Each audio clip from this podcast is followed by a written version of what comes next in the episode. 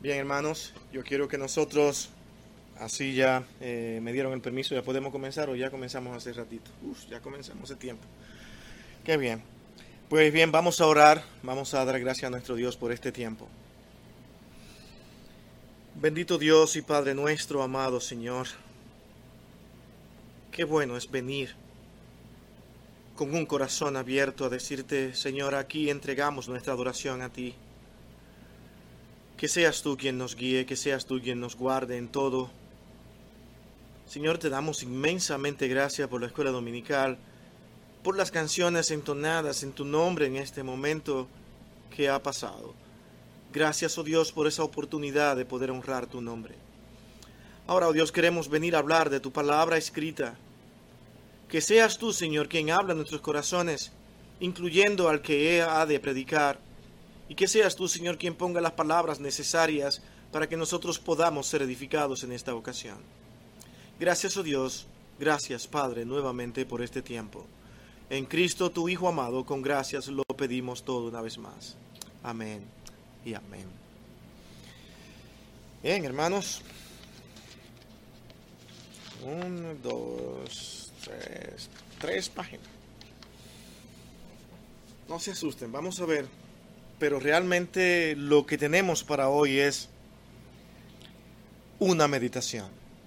Es un hablar aquí entre nosotros, donde la invitación es a decirle a cada uno de ustedes, hermanos, vamos a pensar en el Salmo 15 y Salmo 24. Esos dos salmos que han estado escritos por siglos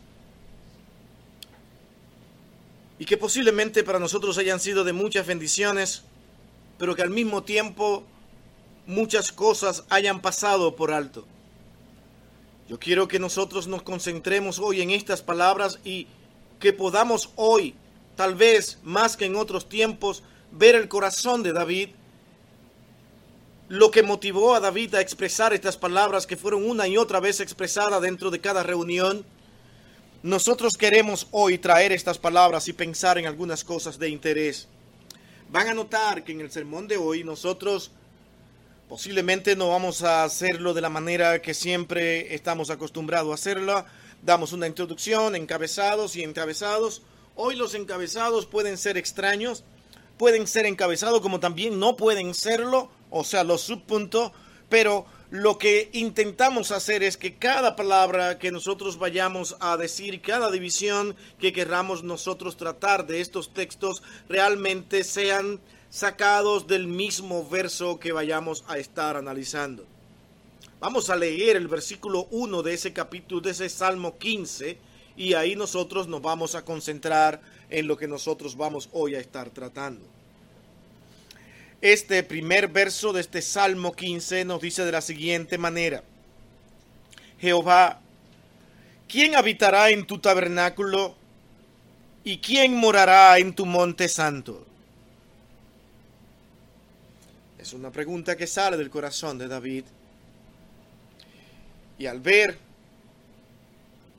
estos dos salmos, yo también quiero hacer una pregunta hoy a ustedes. Y ese será el título de este sermón. ¿Cuál es tu mejor pregunta?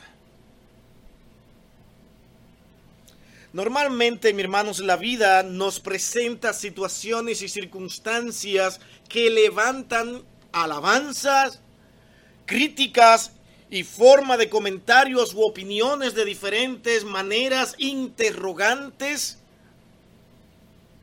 inevitables en cada situación que nosotros tendríamos que tratar de contestarlas hay quizás decenas de preguntas importantes que nos podamos hacer ante la vida cada uno de nosotros. Algunos andan preocupados por la idea de, bueno, ¿cómo me puedo hacer rico? Otros quizás se preocupan por mantenerse jóvenes. Y otros que han envejecido se preocupan por encontrar la manera de cómo recuperar esa juventud perdida. Y hay muchísimos métodos y muchísimas maneras, muchísimas cremas que se pueden colocar, se pueden poner, las personas se preocupan y mi hermanos créanme que yo no me opongo a nada de eso. Creo que debemos hacer todo lo posible por cuidar el cuerpo que es el templo del Espíritu Santo, pero ¿esas son tus preocupaciones? Y cada preocupación tiene como parte central del ser humano encontrar tranquilidad interior, paz interior y al mismo tiempo gozo. Porque queremos paz, pero al mismo tiempo queremos estar felices. Y esa es la lucha del ser humano desde que nace. Cómo ser felices, cómo estar en paz y que nada me perturbe. Y nos hacemos tantas preguntas para tratar de alcanzar estas cosas. Me llama la atención un verso de Proverbios 23:7 que nosotros constantemente leemos y lo citamos, y es aquel verso que dice, por lo cual, porque cuál es su pensamiento en su corazón, tal es él.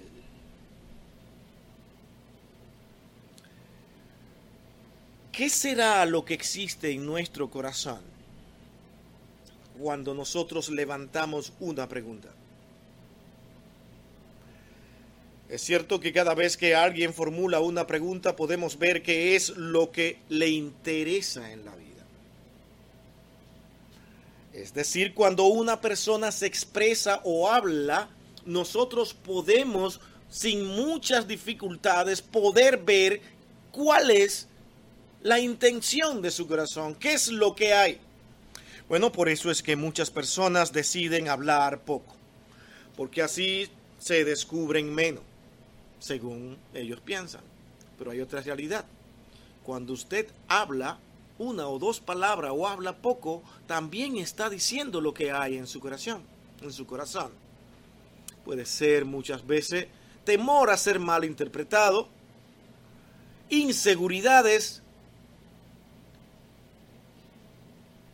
miedo a que puedan ver alguna falta en usted o cometer algún error. El otro extremo que también expresa la escritura cuando dice que en la abundancia de muchas palabras nunca falta pecado, pero hay personas que hablan y hablan por 60 palabras por segundo, por minutos y ya están hablando, no se paran de hablar y tú le dices, dame un chance, siguen hablando. Ese es otro extremo. Pero la realidad es que el hombre se expresa con palabras y las palabras deben ser vigiladas y siempre entendiendo de que las palabras deben ser controladas por Dios. A veces yo quiero controlarla cuando callo. Pero hablamos dos palabras y como quiera nos descubrimos conocemos cuáles son las intenciones de nuestros corazones.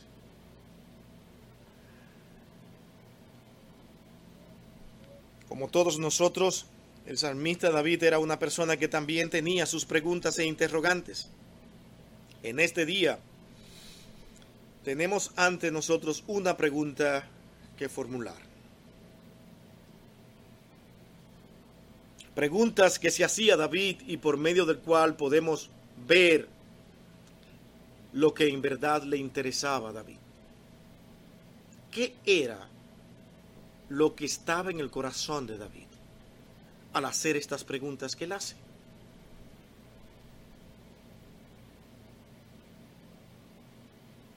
No en vano dice la escritura en Hechos capítulo 13, 22 que David era un hombre con el corazón de Dios. Meditemos en esas palabras. ¿Cómo se podía decir que David era un hombre con el corazón de Dios después de conocer su vida, después de ver todas las cosas pecaminosas que tuvo que hacer y luego arrepentirse y luego este hombre es mencionado para decir que era un hombre con el corazón de Dios. David ahora se preocupaba por lo que le interesaba y lo que deseaba Dios, no lo que él deseaba. Y esto es importante. Cuando nosotros realmente hacemos preguntas porque estamos interesados en nosotros, Hay cosas que analizar en esas preguntas. Pero noten las preguntas de David. David hace pregunta porque está interesado en lo que piensa Dios y lo que Dios desea y va directamente a Dios para que sea Él quien las conteste. Quería saber no lo que un hombre podía decirle, sino lo que Dios podía decirle.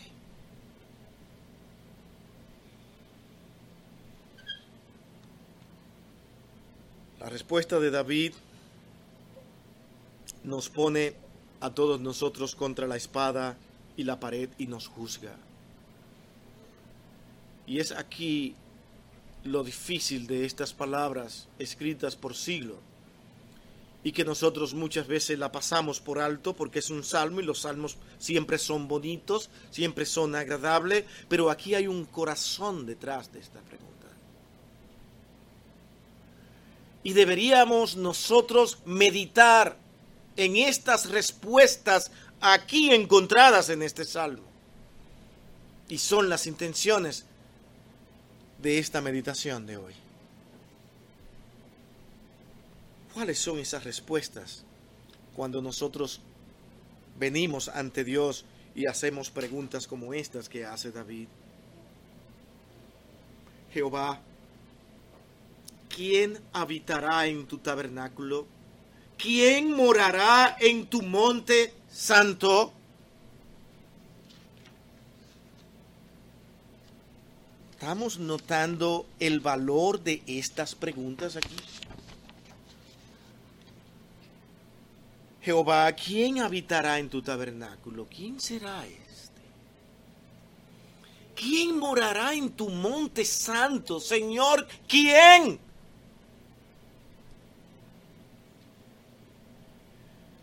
Y si vamos al Salmo 24, un texto para un pasaje paralelo que también quiero leer, en ese versículo 3 del Salmo 24 dice, ¿quién subirá al monte de Jehová y quién estará en su lugar santo? ¿Quién? ¿Quién estará allí, Señor? ¿Qué había en aquel corazón de David que no fue ante ningún hombre a hacer la pregunta, sino directamente ante Dios? No había sabio, no había hombre conocedor en la tierra que pudiera contestar esta pregunta. Solamente Dios.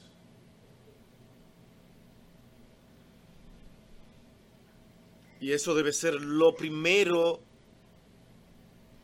que nosotros debemos entender cuando nosotros estamos preocupados por ver cuáles son los deseos y propósitos de Dios para cada uno de sus hijos y esos hijos de Dios deben tener vidas, actitudes, motivaciones, formas de vida. ¿Cómo estamos nosotros viviendo de tal manera que a Dios le agrade. Estamos nosotros viviendo de acuerdo a lo que nos agrade a nosotros Estamos haciendo preguntas de lo más profundo de nuestro corazón porque al contestarla yo estoy buscando realizar mis metas, las cosas que quiero lograr, las cosas que quiero alcanzar en este mundo, nuestra vista puesta en las cosas materiales, pero que no les no nos atrevemos a preguntarle a Dios como David le preguntó, Señor, con todo lo que me preocupa, con todas las cosas que quiero alcanzar en este mundo. Señor, ¿tú crees que a pesar de todo esto y el poco tiempo que te dedico a ti, la poca oración, la poca devoción, Señor, yo estaré en tu lugar santo?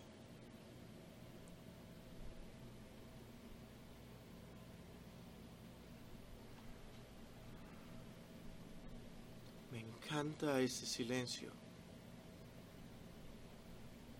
Porque me dice estamos meditando pensando en algo tan grave y que posiblemente pocas veces nosotros nos atrevemos a hacer preguntas como estas. Porque ya nos sentimos realizados. Posiblemente creemos que estamos bien, que vamos por buen camino, estamos alcanzando nuestras metas terrenales, estamos logrando cosas y al fin ponemos al lado una excusa. Es que lo hago por esto, es que lo hago por un bienestar, por un bien mayor, es que quiero alcanzar aquello, es que quiero lograr esto. Pero en el proceso, Señor, ¿tú crees que yo estaré en tu lugar santo? Noten estas preguntas. Y son muy directas. ¿Quién habitará? ¿Quién morará y si le quiere poner un encabezado a esto, aquí yo veo, ajá, las preguntas. Aquí vienen las preguntas. ¿Quién? ¿Quién? La palabra habitar o habitará nos habla de vivir continuamente en forma de morada, bajo la protección de Dios y participación de la comunión divina. Hay un detalle en todo esto.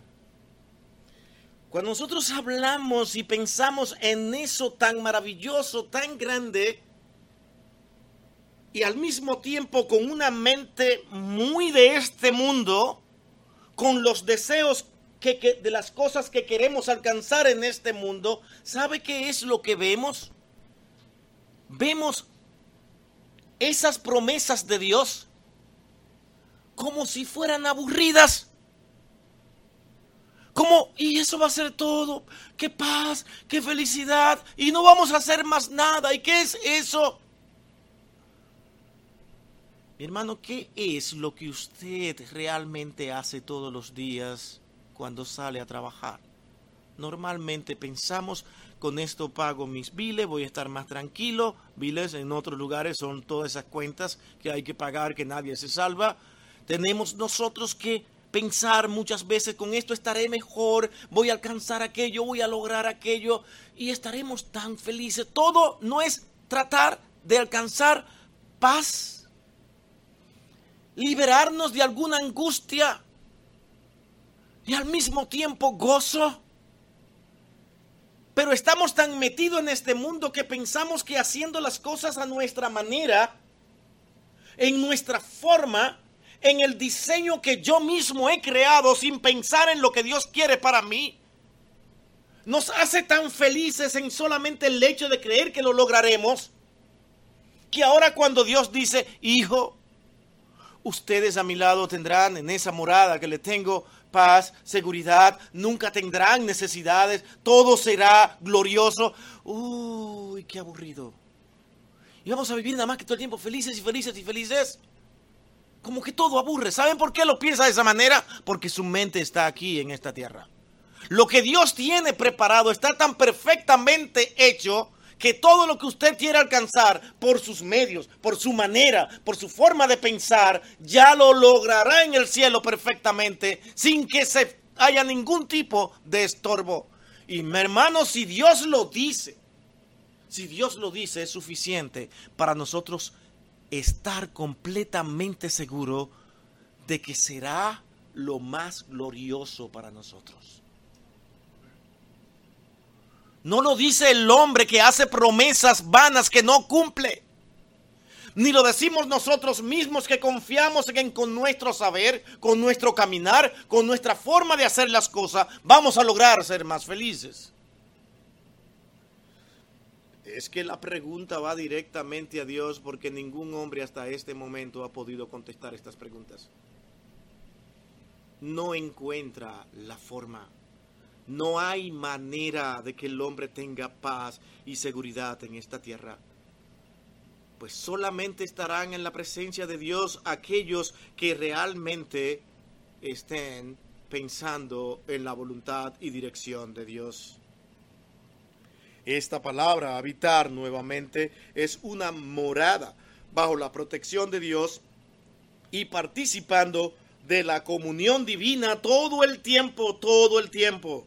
Como dice el Salmo 23.6, ciertamente el bien y la misericordia me seguirán todos los días de mi vida y en la casa de Jehová moraré por largos días. Él está pensando en esa morada celestial. No está pensando, aunque podría aplicarse a ese lugar donde Dios habita, como es en este lugar donde nos concentramos todos aquí para decir, Señor, te alabamos, te adoramos. Dios está aquí en medio nuestro en este momento. Pero imaginemos, mi hermanos, todo, todo el tiempo en esa morada que Dios ha preparado. Y cuando dice por largos días está hablando de eternidad, no hay tiempo.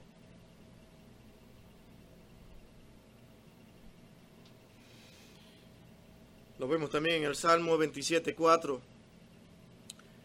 Cuando dice una cosa, he demandado a Jehová, esta yo buscaré, que esté yo en la casa de Jehová todos los días de mi vida. Eso es lo que yo quiero. Yo quiero estar en ese lugar santo todos los días de mi vida.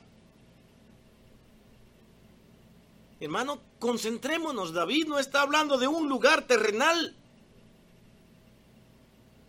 aunque debe ser el deseo de todo creyente estar en ese lugar que nosotros convertimos en la casa de Dios cuando nos reunimos.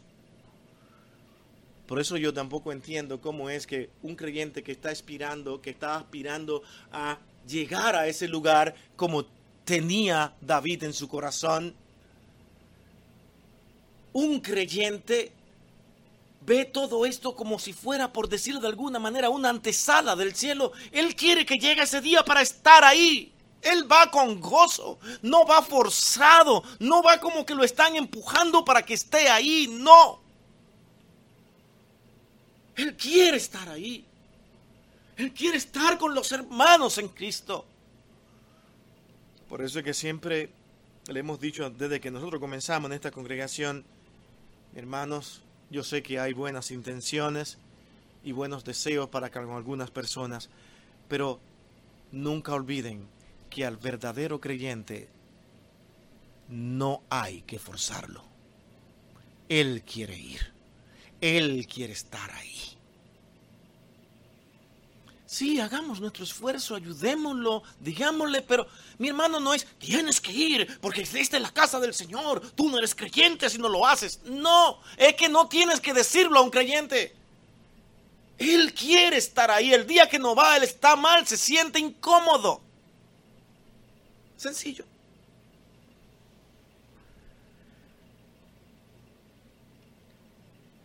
Esa expresión de David, muy propia de la vida que estaba presentando en ese momento él, él habla del tabernáculo. Pero noten que está diciendo, Señor, yo quiero estar, ¿quién será que morará ahí? Pero en el tabernáculo tuyo, Señor, en el tuyo, en el tuyo, donde tú estás, ahí. Tabernáculo es el símbolo de la presencia de Dios. Es el lugar donde Dios se hace presente. Y es el lugar donde se experimenta la comunión con Él. Aquí estoy, Señor. Estás aquí. En este preámbulo, en este lugar donde tú has prometido estar. Pero sigue siendo un tabernáculo en el lugar que habitan los hombres. Y David entendía esto y él decía, Señor, yo quiero estar en tu tabernáculo. Yo estaré ahí, Señor. Yo estaré en ese tabernáculo tuyo.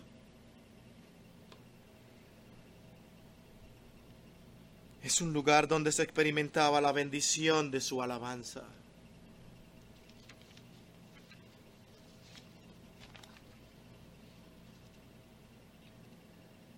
Señor, en tu monte santo, Cada vez que en la escritura habla de monte, tiene un significado muy importante. Porque está pensando en montaña, algo alto, algo por encima de mí y de mi común habitar. Y David aquí habla, sí señores, en tu santo monte ese lugar donde tú estás, que está no a nuestro alcance, está muy alto. Allí estás tú y es santo porque no hay mancha ninguna. Habitaré ahí, Señor. Yo estaré ahí.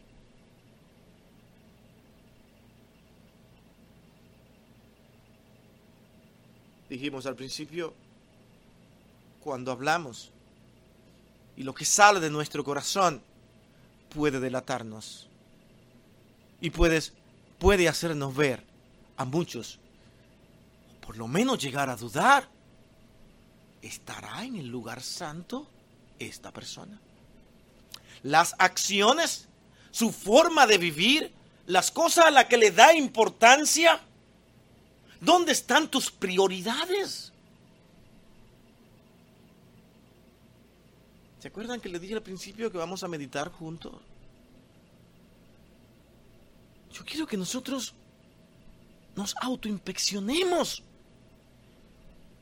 Y yo no estoy aquí viniendo para mortificarlo, para querer que ustedes se sientan mal. Mi hermano, es para que usted se sienta con el valor de venir hoy y decirle, Señor, ¿quién habitará en tu lugar santo?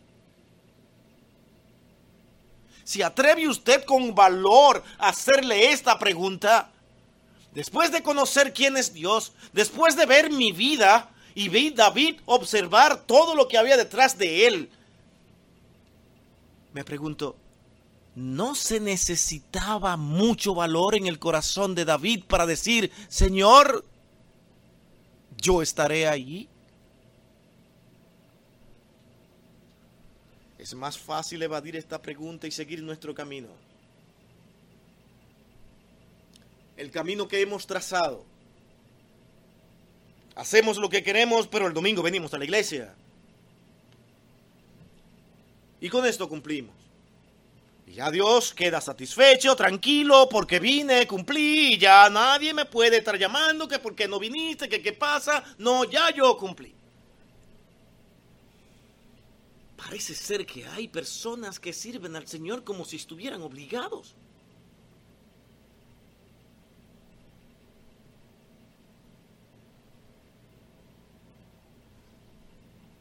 ¿Quién subirá al monte de Jehová? Al monte de Jehová. ¿Y quién estará en su lugar santo? Yo no sé a usted, pero esta, esta pregunta de David son fuertes. Cuando nos concentramos en ella, en todo lo que había en aquel hombre, David no estaba jugando. David no estaba pretendiendo ser un filósofo más entre el mundo con palabras elegantes, llamativas y que impresionaran. Es que David no estaba pensando en el hombre. David estaba pensando en que su estadía por esta tierra era muy temporal y que un lugar eterno existía y que solamente algunos podrían llegar a ese lugar. No basta con que digamos somos hijos de Dios, yo vengo a la iglesia, yo sirvo al Señor, yo hago esto, hago aquello, hago lo otro. No, eso ante Dios. Quien conoce las verdaderas intenciones de su corazón, es quien podrá juzgarlo y contestarle. Aquí nosotros solamente estamos llamados a decir lo que la palabra de Dios dice, pero no podemos hacerle un juicio a usted. También es sumamente complejo cuando nosotros creemos y nos convencemos que estamos bien y que estamos haciendo lo correcto sin ninguna dirección de los principios divinos y al final cuando alguien se atreve a decirnos, mira, yo pienso que eso no es de esa manera, dicen, ellos, como normalmente dicen, es que mi corazón lo conoce Dios. ¿Verdad que sí? Ciertísimo que Dios conoce tu corazón. Ahora hay otra pregunta. ¿Lo conoces tú? ¿Tú conoces tu corazón? Y es ahí donde necesitamos ayuda. Señor, ¿dónde está realmente mi corazón? Señor, si está en caminos incorrectos, Señor, enderezalo, ponlo en el camino correcto. Mi hermano, la invitación aquí a usted y a mí es a nunca confiar en su corazón. Porque nosotros al corazón, ¿sabe cómo lo tratamos? Así en la cunita. Lo adornamos, lo cuidamos y no me lo toquen porque es lo que yo quiero. No, no, no, esto es mío. Hay que, hay que cuidarlo, hay que cuidarlo. No me lo toquen. Queremos exhortar todas las cosas que hay incorrecta en nuestros pensamientos. ¿Saben por qué? Porque nuestros deseos son más altos que los, que los deseos que Dios quiere para nosotros. Muchos más altos nuestros deseos que cumplir con los deseos de Dios, en otras palabras. Piénselo. Piénselo. Por eso discutimos, por eso peleamos, porque queremos ir detrás de lo que yo creo y lo que yo pienso. David aquí en estos momentos no comienza a pensar en él, sino que ahora busca una respuesta. Y aquí está la respuesta. Esta es la respuesta. Y si quieren ponerle también un encabezado a esto, ahora la respuesta divina.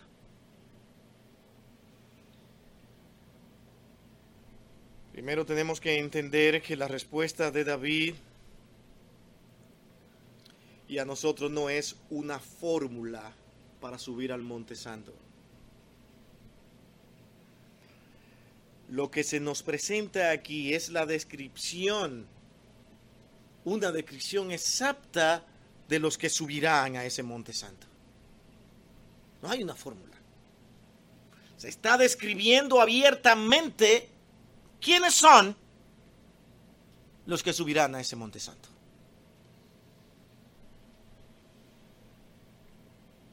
Y estas son una lista de características que nos indican si nosotros somos de aquellos que subiremos a ese monte santo de Jehová. Y las características son las que el mismo Salmo nos describe.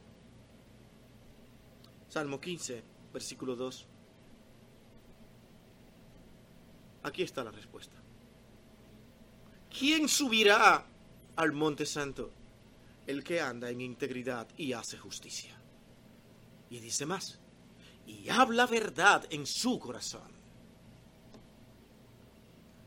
Salmo 24, versículo 4. Dijimos que íbamos a comparar estos dos salmos. ¿Quién habitará en ese monte santo? ¿Quién estará en ese tabernáculo tuyo, Señor? ¿Quién estará ahí? Bueno, el limpio de manos y puro de corazón, el que no ha elevado su alma a cosas vanas. ¿Qué es lo vano? Todo lo que tiene un fin pasajero, temporario, se destruye. Es inseguro. Usted se puede pasar la vida trabajando para algo, lo logra. Y después de años de descuidar al Señor para alcanzar sus metas, y Dios puede permitir que las alcance. Si eres un hijo de Dios para con ellas mismas darte una lección muy dolorosa. Después de tantos años y tantas cosas que has hecho, se derrumba y se viene abajo. Porque fueron fundadas sobre bases no fuertes. De descuido a Dios Y por tú ser un hijo de Dios, Él tiene que enseñarte que lo hiciste mal para que regreses a Él. De tal manera que lo que el creyente verdadero hace es que cada paso que va a dar, aun si quiere lograr cosas en este mundo, es entender que Dios debe estar en primer lugar vivir con integridad y no mirando, poniendo su vista en las cosas vanas, sino poner su vista mirando al monte santo, que no es este monte terrenal.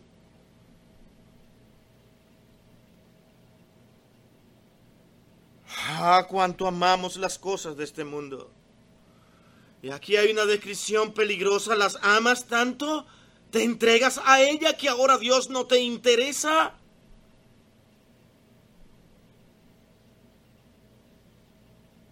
es que al cielo solamente entrarán allí los limpios de manos, el que no ha elevado su alma, todo su ser, a cosas vanas.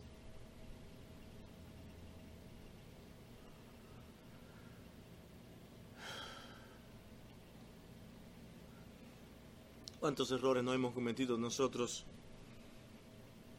Ya a esta edad nos damos cuenta que hemos fallado en muchas cosas y no queremos que los más jóvenes cometan estos errores. Y suplicamos al Señor para que nuestras palabras, ya por la experiencia vivida, no la tengan que vivir los más jóvenes, pero a veces no nos oyen, no nos escuchan, porque están tan aferrados a las cosas de este mundo que ahora descuidan tantas cosas se descuidan hijos que hay que criar con cuidado, que aunque no podemos asegurar que sean creyentes, estamos llamados a darle un ejemplo.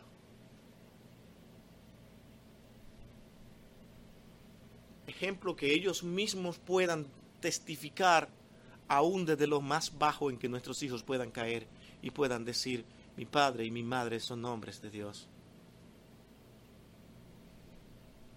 ¿Qué tiempo estás tú dedicando a tu familia, a tus hijos?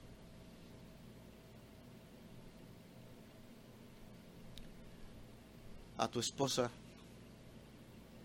que un día decidió entregar su vida para vivir contigo. Puede ser viceversa. ¿Qué tiempo tú estás dedicando a tu esposo? Porque ahora estás enfrascada en otras labores que tú consideras más necesarias. Cosas vanas. Saben que cuando Dios permite que tú te unas en familia para criar y tener hijos, fue un plan de Dios. No le dio Dios a Eva, a Adán, y qué le dijo, multiplíquense yo estaré ahí envuelto en esa relación. Y si yo los uno, nadie podrá separarlo. Porque lo que Dios unió no lo separa el hombre y eso es algo mucho más delicado todavía que podríamos tratar aquí en otros momentos. Pero el punto aquí, mi hermano, ¿dónde está tu corazón cuando tú haces preguntas para solucionar esos grandes problemas y conflictos de tu vida? ¿Cuáles son las preguntas tan relevantes que tú haces? ¿Qué es lo que sale de tu corazón? Todo va relacionado a cosas de este mundo y en un lugar tal vez muy lejano. Oh, Dios. Ay, el Señor. Sí, lo amo. Tengo que estar ahí. Yo busco del Señor, sí, porque soy creyente. Sí, ya yo dije que soy creyente y me hice miembro de la iglesia. Ay, sí, yo quiero ser de eso. Sí, así yo estoy bien. Pero es como que te recordaste en un repente. Tú eres capaz de venir valientemente y decir delante del Señor, Señor, contéstame estas preguntas, porque nadie me las puede responder.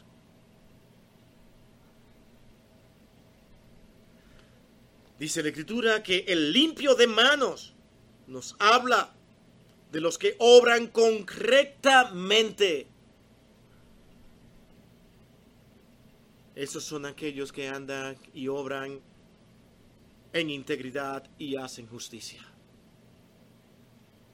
El andar del cristiano es distinto al mundo. Tiene que ser distinto, tiene que ser distinto. Porque el hombre sin Cristo va tras cosas materiales. El andar del creyente se relaciona inmediatamente porque él ahora, aunque haga lo que haga en este mundo, todo, todo está relacionado con mirar al monte santo y no a esta tierra. Todo.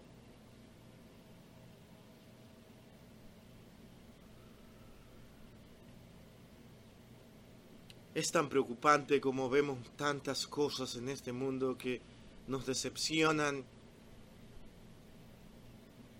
Incluso personas que son inconversas y que en un momento dado han llegado hasta ser pastores, se paran detrás de un púlpito y son inconversas. Tienen una, un léxico bastante amplio pueden expresarse de una manera maravillosa, pueden incluso hacer análisis teológicos increíbles que muchos creyentes jamás podrán hacer, pero sin embargo no se atreven a hacer esta pregunta con el corazón en las manos. Porque detrás de ello hay un verdadero andar, un verdadero deseo, ser admirado por los hombres, ser vistos por los hombres deseos vanos que no le llevan a ningún lado. Claro, ante los hombres usted será un ejemplar maravilloso.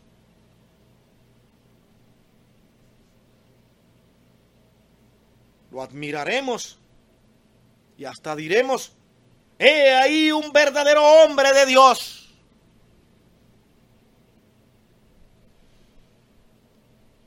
¿Podrá decirlo Dios también? Nos sobran ejemplos de lo que hemos vivido a través de los años. Personas con programas radiales, personas con tantas enseñanzas que nos ayudaron a entender un texto bíblico y al final de sus días nosotros vemos esos hombres que vivían una vida alejada de Dios. Yo no puedo realmente aquí juzgar a ninguno de ustedes ni espero que ustedes nunca lo hagan, ni conmigo, ni con nadie que haya tenido una vida tal vez muy fea en el pasado. Y ahora tenga un arrepentimiento y ahora sí estén preguntándole a Dios, Señor, yo quiero estar en ese lugar santo, estaré ahí, yo quiero estar ahí, Señor, con un corazón abierto y buscando la ayuda y dirección de Dios. Nosotros no podemos a una persona así ahora, porque haya tenido, sea cual sea el pasaje, descalificarlo. No importa su pasado. Dios ahora lo ha redimido, lo ha salvado. Él es una persona que en verdad ahora está poniendo su corazón en la búsqueda de Dios. Pero somos nosotros tan materialistas y tan concentrados en este mundo que ni siquiera eso podemos ver, que Dios cambia el corazón de las personas. Y cuando Dios lo cambia, lo hizo Él porque lo quiere tener con Él en su monte santo. Nosotros no podemos cambiar el corazón de nadie, solamente Dios. Pero no, estamos tan centrados aquí que comenzamos a mirar atrás. Cuidado con Él, mira quién fue, mira cómo vivió. ¿Sabes qué? Y los hermanos aquí son testigos. Y si hemos tenido tal vez muchos errores con respecto a eso, es porque yo digo, bueno, si Dios te ha cambiado, yo tengo que creer en ti.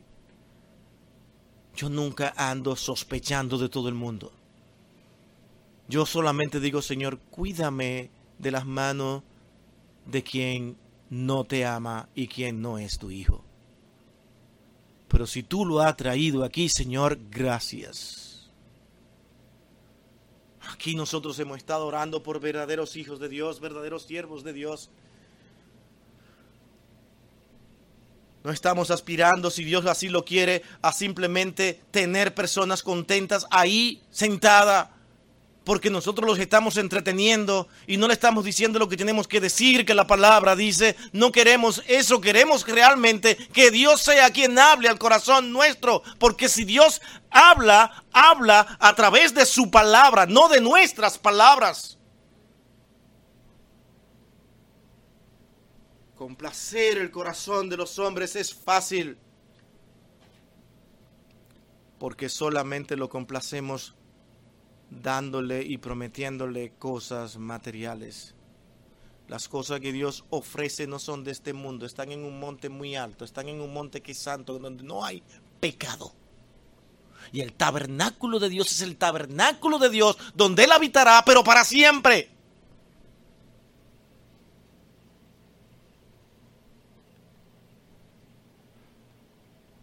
La segunda parte de la respuesta dice, el que no ha elevado su alma a cosas vanas. Cosas vanas son las cosas que perecen en esta tierra.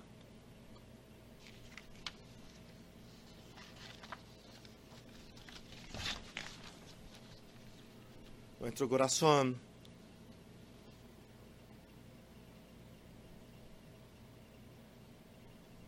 muchas veces está puesto en las cosas muy terrenales de aquí, las del mundo. Y es ahí donde usted y yo tenemos que revisarnos. Hermano, aquí no hay una acusación, es que estamos ahí. Óyame, entiéndame, es que estamos ahí, nosotros no nos escapamos. Es llamándole a una meditación, a una autoinspección, a una reflexión. Aquí no estamos haciéndole un juicio a usted. Porque ese juicio que estamos haciendo, no lo estamos haciendo a mí mismo aquí, a todos. Es a pensar ¿Dónde realmente está nuestro corazón? ¿Dónde? Y entonces comenzar a corregir y a comenzar a caminar como un hombre que anda en los caminos correctos, santos y de justicia.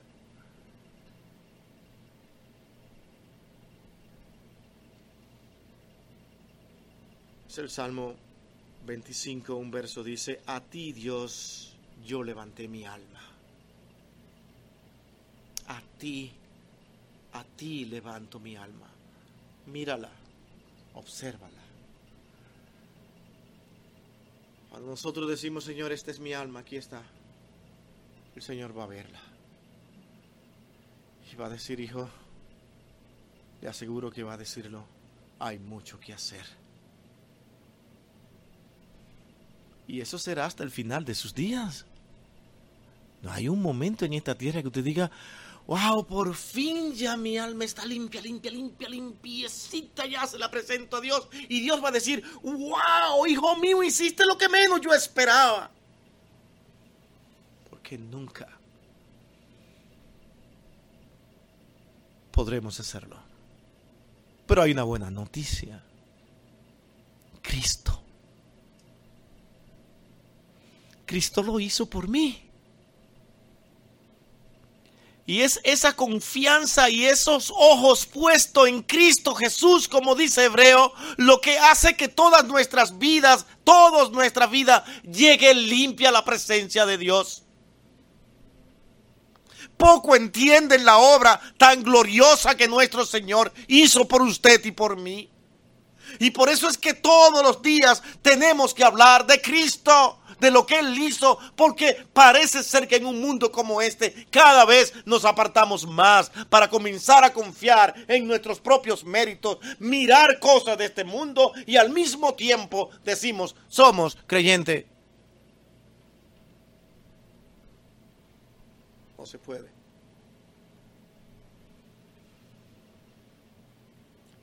Versículo 2 del Salmo 15. Seguimos repitiéndolo. El que anda en integridad y hace justicia y habla verdad en su corazón. Versículo 3. El que no calumnia con su lengua, ni hace mal a su prójimo, ni admite reproche ninguno contra su vecino. ¿Se acuerdan que dijimos que no íbamos a hacer una teología de estos versos?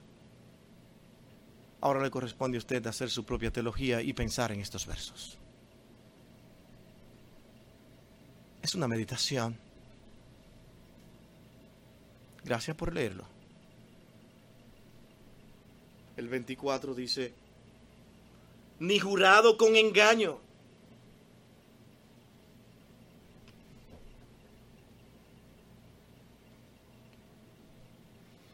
Él recibirá bendición de Jehová y justicia del Dios de salvación.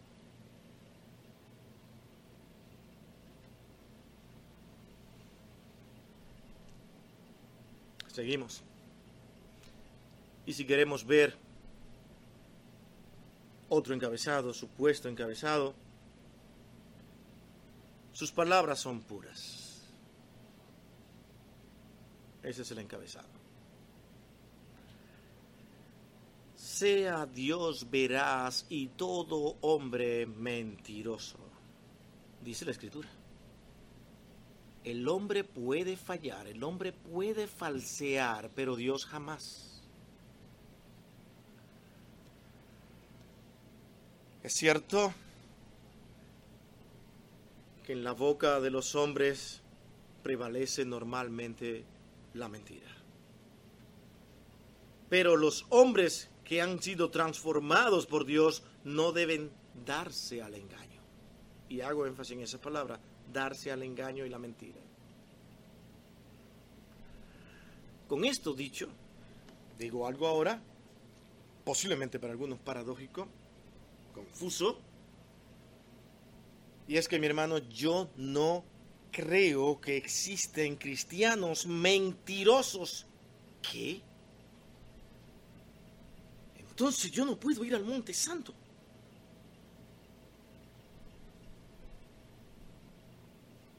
Yo no creo que existan creyentes mentirosos, porque la Biblia misma es la que dice, los mentirosos tendrán su parte en el lago de fuego. Dice Apocalipsis 21.8. ¿Qué dice ese texto? ¿Lo quieren buscar? Vamos a leerlo. Pero los cobardes e incrédulos, los abominables y homicidas, los fornicarios y hechiceros, los idólatras y todos los mentirosos tendrán su parte en el lago que arde con fuego y azufre, que es la muerte segunda.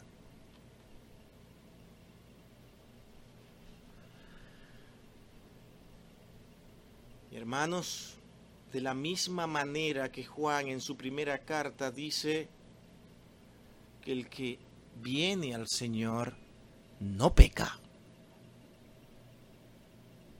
Ni puede pecar, ¿lo dice o no? ¿Qué estamos diciendo aquí de una perfección?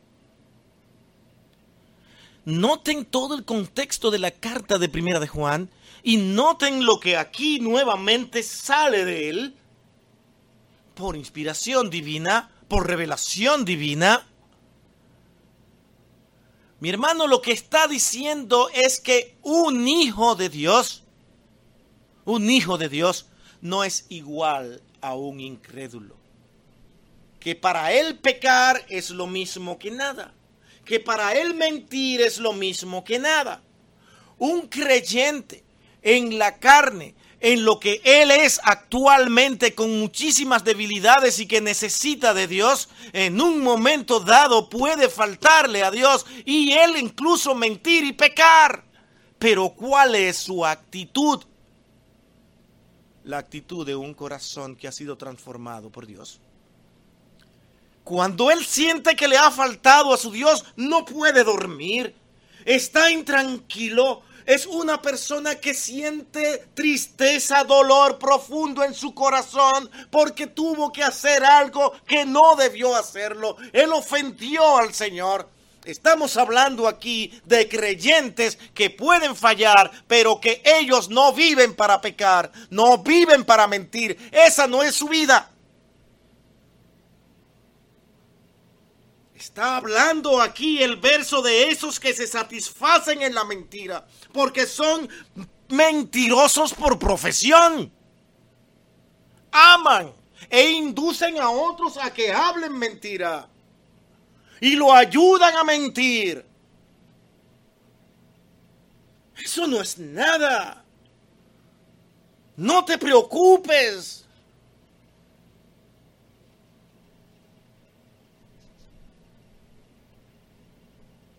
Esos son los mentirosos de los cuales habla aquí. Dice que estos tendrán su parte en el lago que arde con fuego y azufre y que es la muerte segunda.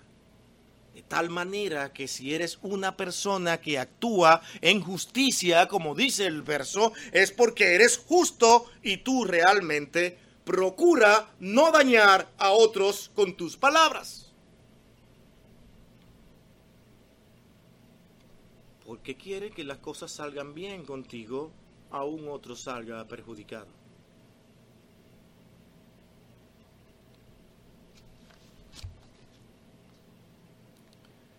aquel cuyos ojos el vil es menospreciado, pero honra a los que temen a Jehová, el que aún jurando en daño suyo, no por eso cambia.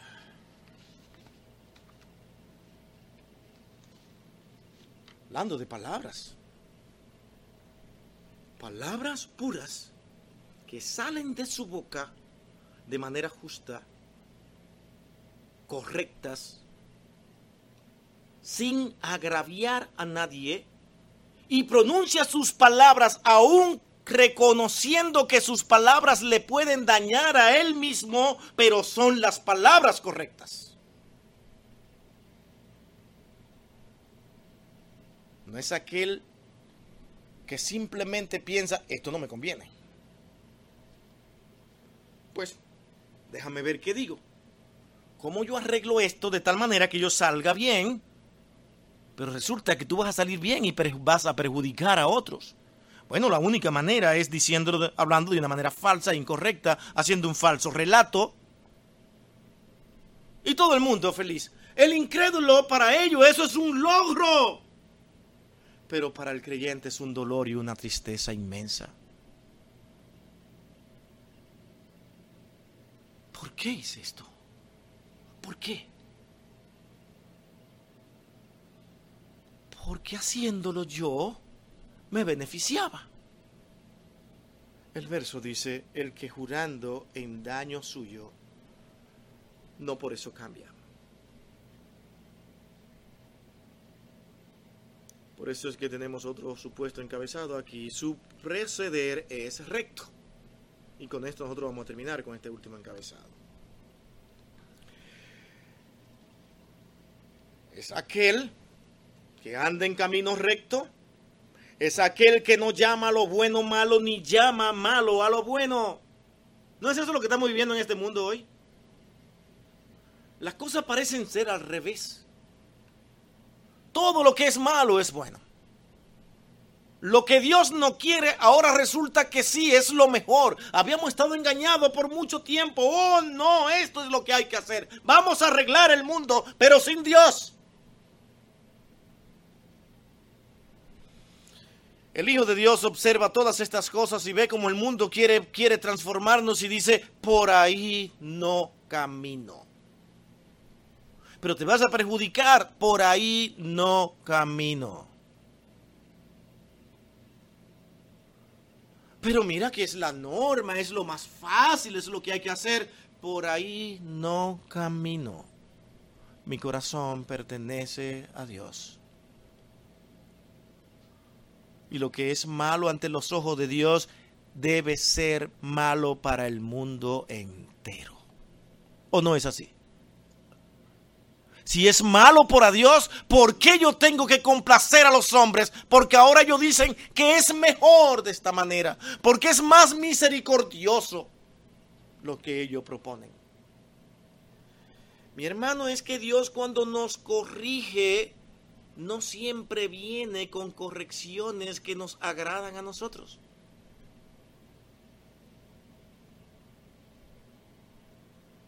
Muchas de estas correcciones van a afectar muchas cosas en nuestras vidas y en nuestro proceder.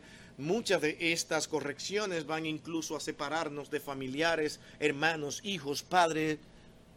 Y Dios dice, este es el camino que debes seguir. Pero Señor, ¿qué estás haciendo? Voy a perder muchas cosas. Todas son pasajeras y todo el que se oponga también tendrá que dar cuenta ante mi presencia. ¿Qué tú quieres hacer? ¿Obedecer la voz de los hombres obedecer a Dios? Tantas cosas que duelen, que nos duelen a nosotros, pero decimos, Señor, es para ti. Y ahí estará el incrédulo diciendo, tú no tienes misericordia, tú no tienes amor, tú no amas. Porque lo que el hombre entiende por amor, todo tiene que girar alrededor de un deseo personal, de una actitud beneficiosa para mí, pero pensando muy poco en lo que Dios realmente quiere para nosotros. El proceder del creyente es buscar hacer los deseos de Dios. Fíjese el Salmo 15, versículo 5 dice, quien su dinero no dio a la usura, ni contra el inocente admitió cohecho. Esa palabra, ¿qué significa? ¿Qué sé yo, cohecho? Vamos a suponer que no entendemos esa palabra, cohecho. Pero debería ser suficiente con aquellas palabras que sí ahora nosotros conocemos. Usura.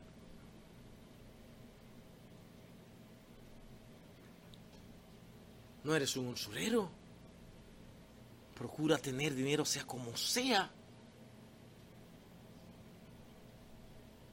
Pero la palabra cohecho es importante. Porque es soborno. Pagar. Incautar.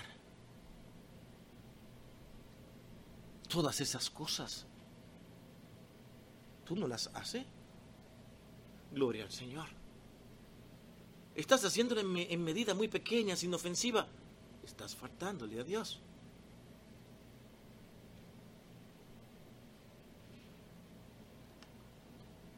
¿Cuántas cosas hemos visto aquí hoy en este instante? Nos hemos atrevido a nosotros hablar de este salmo y hablar de preguntas necesarias que nosotros debemos realmente ser capaces de hacer ante Dios.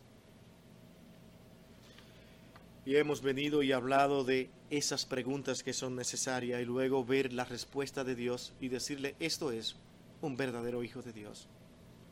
Esta debe ser la actitud tuya. ¿Qué estás haciendo frente a Dios? ¿A qué cosa tú le das más importancia? ¿Dónde está tu corazón? Ah, yo sé que hay hermanos que tienen que me van a reclamar este verso. Es necesario. ¿Dónde está tu corazón? Allí también está tu tesoro. Donde está tu tesoro al revés, allí también estará tu corazón.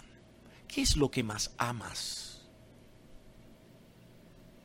Que ahora deja de importarte Dios. Si tu verdadero tesoro, como era el corazón de David, que por esta razón se le tuvo que decir, es que David tenía un corazón conforme al corazón de Dios. Quería estar en ese lugar santo. Y eso era lo más importante, acordémonos, David lo tenía todo en ese momento. Dijo, Señor, esto no tiene, esto no sirve. Esto no me sirve. El hombre mientras más tiene, más quiere. Nunca se satisface. Es increíble como esta es una realidad y los hombres aún con estas cosas en sus propias narices, en su propia cara, no lo ven. Y vuelvo a poner otro ejemplo de, por ejemplo, de esos, de esos deportistas famosos. Normalmente casi todos, en su gran mayoría, no siempre, dependiendo del país que sea, terminan ganando muchísimo dinero después de haber vivido una vida de pobreza o de, escasez. De repente se ven que ahora son grandes deportistas reconocidos y ahora ganan millones. Cuando de repente se ven con ese dinero, tú ves que empiezan muy bien. Hay que comprarle una casa a mi mamá, hay que comprarme una casa para mí. Y dice, eso debería ser suficiente. Me compro el carro que necesitaba y ya dice, bueno, estoy satisfecho. Pero resulta que no. Noten, nótenlo, véanlo. Ahora tienen que tener tres, cuatro, cinco carros diferentes y de alta gama. Pero cree que están satisfechos. No, ahora entran a competir con los demás beisbolistas, con los demás deportistas que están a su lado, porque aquel tiene más, tiene menos, y eso le preocupa. Es una ansiedad constante, porque por más que el hombre alcance, siempre quiere más. El verdadero creyente que mira hacia arriba ya no está pensando de esa manera. Es que mi vida no está en esta tierra. Mi vida no pertenece a esta tierra. Mi vida pertenece a lo alto. Yo quiero estar en ese monte santo. Todo es vanidad y aflicción de espíritu, decía Salomón que también lo tuvo todo. Mi hermano, estos son consejos que no vemos. ¿Y saben por qué no lo vemos? Porque es que mi corazón está aquí y no lo podemos ver, no lo podemos ver, aunque lo repitamos y digamos, sí, yo entiendo, yo entiendo. En nuestra práctica, en nuestras acciones, actuamos como el peor de los incrédulos. Perdonen que se lo diga de esta manera. Pero actuamos como el peor de los incrédulos. Llegamos a la casa de Dios así, cansados porque aquí tenemos que estar. Y yo creo que algunos están agradecidos por la pandemia. Ay, qué bueno, ahora desde nuestra casa, ahí rápidamente. Oh, sí, genial. Ahí estamos más tranquilos con un cafecito, qué bueno. El Hijo de Dios estará pensando, ¿cuándo vamos a estar juntos? ¿Cuándo nos vamos a reunir? ¿Cuándo, Señor, que esto termine pronto? Estará así. Pero el no creyente no. Uy, por fin. Uy, qué nevada. Hoy van a suspender. ¿Qué? Y cuando llaman, hermanos, vamos a suspender. Gloria al Señor. Hasta gloria al Señor dan. Uy, gracias, nieve. Amenaza de tornado. Eh, esto va a tronar, esto va a estallar. Vamos a suspender. Sí, bueno, hermano, posiblemente suspendamos. Gracias, Señor, por haber escuchado mis oraciones. Somos capaces de todo, porque nuestro corazón está aquí, está en nosotros. Pensamos en nosotros. Logros personales, cosas que alcanzar, cosas que nosotros deseamos para posiblemente vivir mejor. Y el Señor, no te necesito, cuando te necesite te llamo.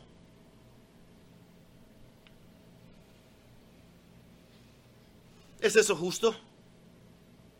¿Ante Dios eso es justo? justicia y la equidad describe a los que habitarán en el monte santo. A los que estarán para siempre con el tabernáculo de Jehová. No hay cristianos injustos ni pillos. Los cristianos no favorecen a los culpables ni admiten cohecho contra el inocente. Un creyente, un hijo de Dios, procura someterse a los principios de Dios. Ese es el que habitará en el monte santo.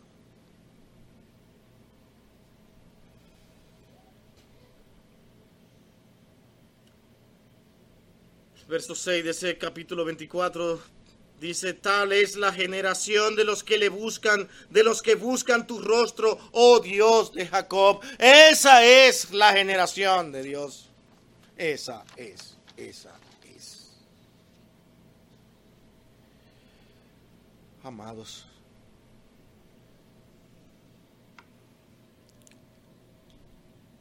¿Dónde está nuestro corazón? ¿Dónde está nuestro corazón? Usted vino aquí hoy y yo no sé cómo pasó eso. ¿Saben que yo no sé cómo es que ustedes están acá? Y vienen todos los domingos, yo no sé. pero Dios sí sabe. Dios es perfecto y nada ocurre fuera de su voluntad y su dirección. Y por alguna razón usted está escuchando estas palabras aquí. ¿Son mías estas palabras? No, mi hermano, yo también estoy siendo corregido aquí, como todos los domingos. Y tenemos que decir lo que Dios quiere. ¿dónde está realmente nuestro corazón? ¿Tenemos un corazón conforme al corazón de Dios? ¿O un corazón regulado por las cosas y los deseos de este mundo? Vamos a orar. Bendito Dios y Padre nuestro Señor. Nada podemos hacer si no es por tu dirección, por tu protección y por tu poder, Señor. No confiamos en nuestras fuerzas. ni deseamos que nuestros hermanos piensen de esa manera. Solamente, oh Dios, venimos ante tu presencia para que tú tengas misericordia de cada uno de nosotros y nos capacites. Nos dé las fuerzas para poder cambiar las cosas que no están correctas. Porque solamente eso, solamente eso es lo que nos va a identificar como verdaderos hijos de Dios que tú estás cuidando, que tú estás protegiendo y que tú estás fortaleciendo para un día llevarlo a ese monte santo, a ese tabernáculo tuyo, porque toda la obra es tuya, no nuestra. Y muchas veces, Señor, tenemos que sacar estas palabras para que tengamos que reflexionar sobre lo que verdaderamente somos. Porque vivimos en un mundo que cada día se deteriora y muchas veces pasan por desapercibido muchas prácticas que nos están alejando de ti. Señor, que nada ni nada de este mundo nos aleje de ti. Que nada ni nada nos separe del amor de Cristo. Gracias, Señor, porque contamos contigo. Gracias, Padre. Gracias por este tiempo. En Cristo, tu Hijo amado, lo pedimos todo. Amén y amén.